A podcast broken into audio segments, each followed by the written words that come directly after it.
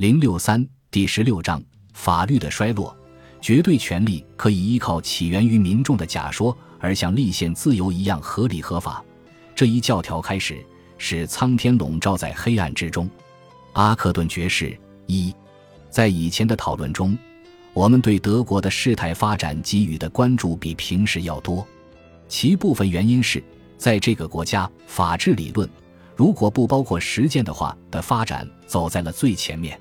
还有一部分原因是，有必要了解从那里开始的与法治理论的发展背道而驰的反动情形。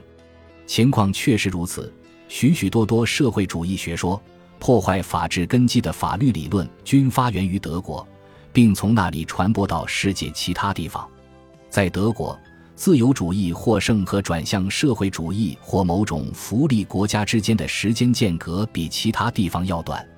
保障法治的制度的建设几乎还没有完毕，公众的见解便发生了变化，阻碍了这些制度去服务于其被创立出来以实现之目的。政治环境与纯思想方面的发展相结合，加速了一种事态的发展；而在其他国家，这种发展进程比较缓慢。德国最终实现统一不是逐渐演变的结果，而是通过政治家的手腕。这一事实强化了这样一种信念，即人类有意的设计会按照预先构想的模式来改造社会。这种状况所激发的社会野心和政治野心，受到当时德国流行的哲学倾向的有力支持。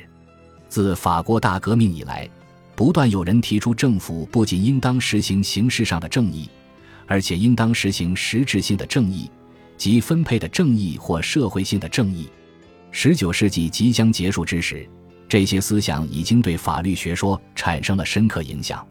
因此，到了一八九零年，一位主要的社会主义法律理论家得以提出发表此后日益占据支配地位的学说。他说：“由于以完全平等的态度对待所有公民，不论其个人品质和经济状况如何，并且允许他们之间展开无限制的竞争，所以商品生产无限制的增长。”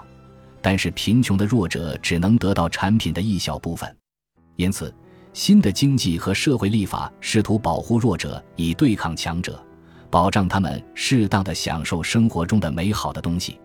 这是因为今天人们已经懂得，同等地对待事实上的不平等是莫大的不公正。另外，有一个叫做阿纳托里·弗朗西斯的，他对同样的禁止穷人和富人在桥底下睡觉。在大街上乞讨和扒切面包的法律的高贵的平等性予以嘲笑，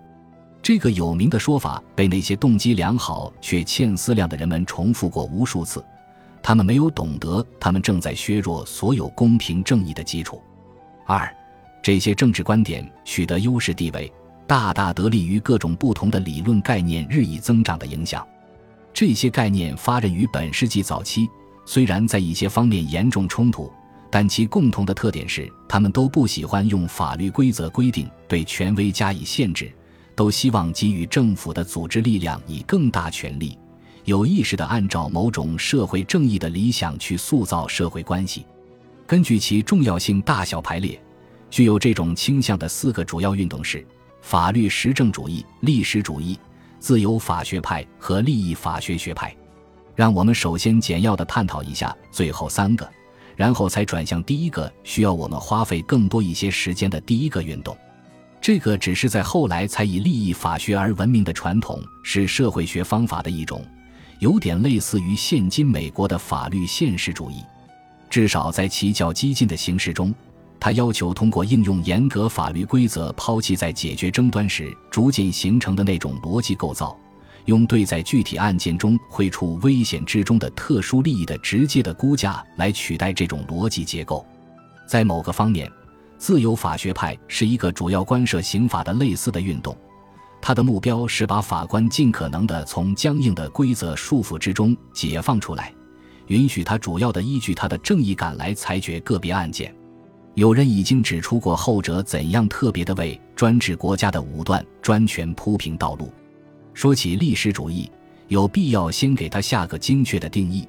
以便使它和以前的其他大的历史学派、法理学领域和其他领域明显区别开来。历史主义是宣称能够认识历史发展的必然规律，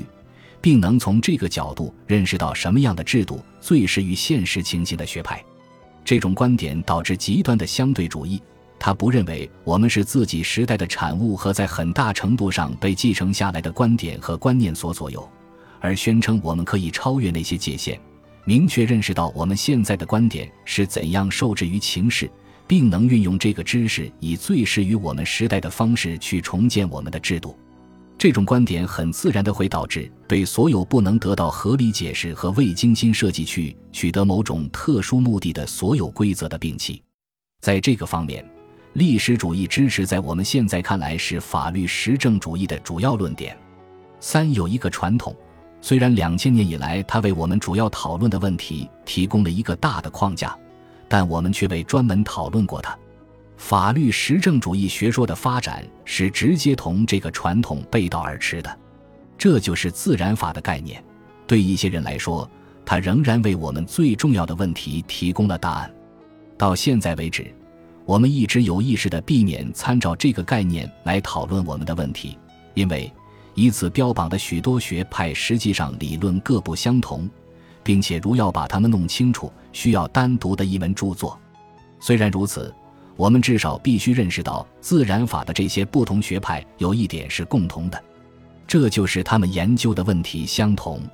自然法的拥护者和法律实证主义者之间冲突的要点是。前者认识到问题的存在，后者根本否认它的存在，或者至少否定在法理学领域内它的位置。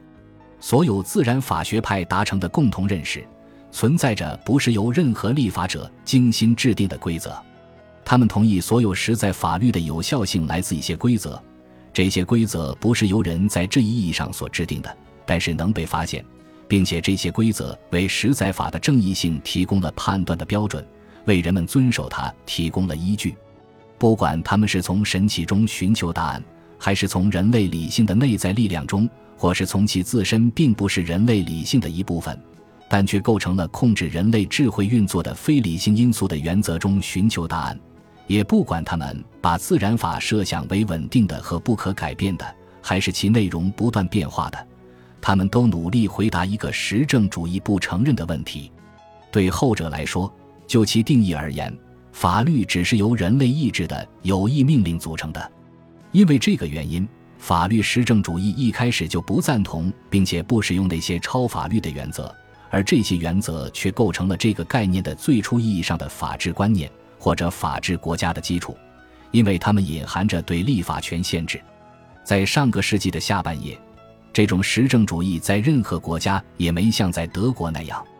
得到几乎没有争议的影响，因此正是在这里，法治的观念首次被掏空了实在的内容。要求法律规则具有明确特征的法治国家的实质性概念，被仅要求一个国家的所有行动均由立法机构授权的纯形式概念所取代。简而言之，法律仅是得以声明某个权力机构所做的一切必须是合法的东西。这样。问题变成仅是合法性的问题了。到世纪之交时，一个说法被广泛接受，那就是真正法治国家的个人主义的理想已是过去之物，它被国家和社会观念的创造性力量所战胜了。或者，正如一个行政法方面的权威描述第一次世界大战爆发不久之前的形势一样，我们已经回到警察国家的原则，程度如此之深。以至于我们又承认了文化国家的想法，唯一的不同是在方法上，在法律基础上，现代国家允许自己干任何事情，比警察国家还多得多。因而，在十九世纪的过程中，法治国家这个术语被赋予某种新的意义。根据这一术语，我们把它理解为一个整体行动都建立在法律基础上，并以法律的方式行为的国家。关于国家的目的和对其权力的限制，“法治国家”这个术语在今天的意义对此未做任何交代。然而，只是在第一次世界大战以后，这些学说才被赋予最有效的形式，并且开始施加远超出德国范围的巨大影响。这个得名纯法律理论的新表述最初由凯尔森教授提出，它预示着所有限制政府权力的传统必定会被放弃。他的学说被那些改革者热切的采用，他们觉得传统的限制对实现他们的理想是一个讨厌的障碍，他们想要扫除对多数人权利的一切限制。凯尔森自己早就观察到，基本上不可挽回的个人自由怎样的慢慢退回到背景之中，社会集体的自由占据了前台，并且这种有关自由概念的变化意味着将民主主义从自由主义中解放出来。显然，他欢迎这个变化。他的理论体系的基本概念是国家和法律秩序的同一性，因而法治国家成为一个极其正式的概念，也是所有国家甚至专制国家的一个特征。这里没有对立法者的权利进行可能的限制，没有所谓的基本自由。任何对专制暴政否定其法律秩序性质的尝试，代表的只是自然学说的幼稚和傲慢。他竭尽全力。不仅是为了去混淆在抽象的一般的规则这种实质意义上的真正法律与仅仅是形式上的法律，包括所有立法机构的条令之间的差别，而且还是为了通过将任何权威的命令和法律都包括在准则这个模糊的术语中，而使它们不可区别。而不管这些命令是什么样的命令，甚至司法和行政条令之间的区别也在实际上被毁掉。简单的说。法治的传统观念，每一个信条都被认为是形而上学的迷信。本集播放完毕，感谢您的收听，喜欢请订阅加关注，主页有更多精彩内容。